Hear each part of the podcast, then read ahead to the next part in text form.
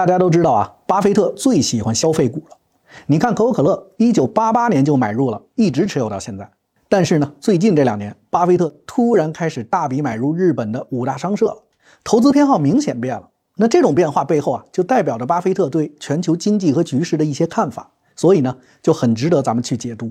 表面上看起来啊，日本的这五大商社和可口可乐其实挺像的，都是高股息率的那种公司。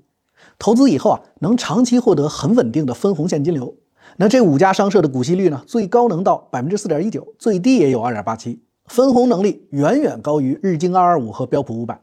那这种高分红的公司啊，确实很符合巴菲特的一贯审美。但是呢，这五大商社和可口可乐完全是不同的赚钱逻辑。日本呢是个典型的资源匮乏型国家，所以啊，五大商社做的主要都是资源品的生意，负责到全球去。定位、投资、经营和进口各种资源品，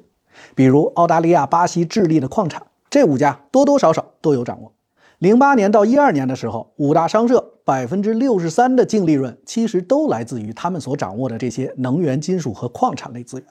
所以啊，这种就属于典型的重资产的资源类公司。那在经济形势不错、全球都属于经济扩张的时期啊，这类公司的收入虽然也会跟着上升，但这时候啊，更需要加大投入去扩产。所以呢，这个期间内高额的重成本支出就会吞噬掉大量的利润，分红呢反而不高。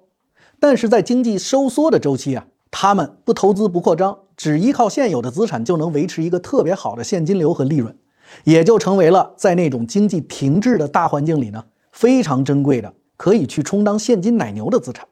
所以大家看，无论是最近他加仓的五大商社，还是去年就买入的西方石油，都属于这类资源属性很强的公司。那选择这类公司啊，就说明巴菲特一直以来偏爱消费的逻辑有一个明显的转变。那么，为什么早不投晚不投，非得是现在去投资这种收缩式的生意呢？那很可能啊，就是出于避险的需求。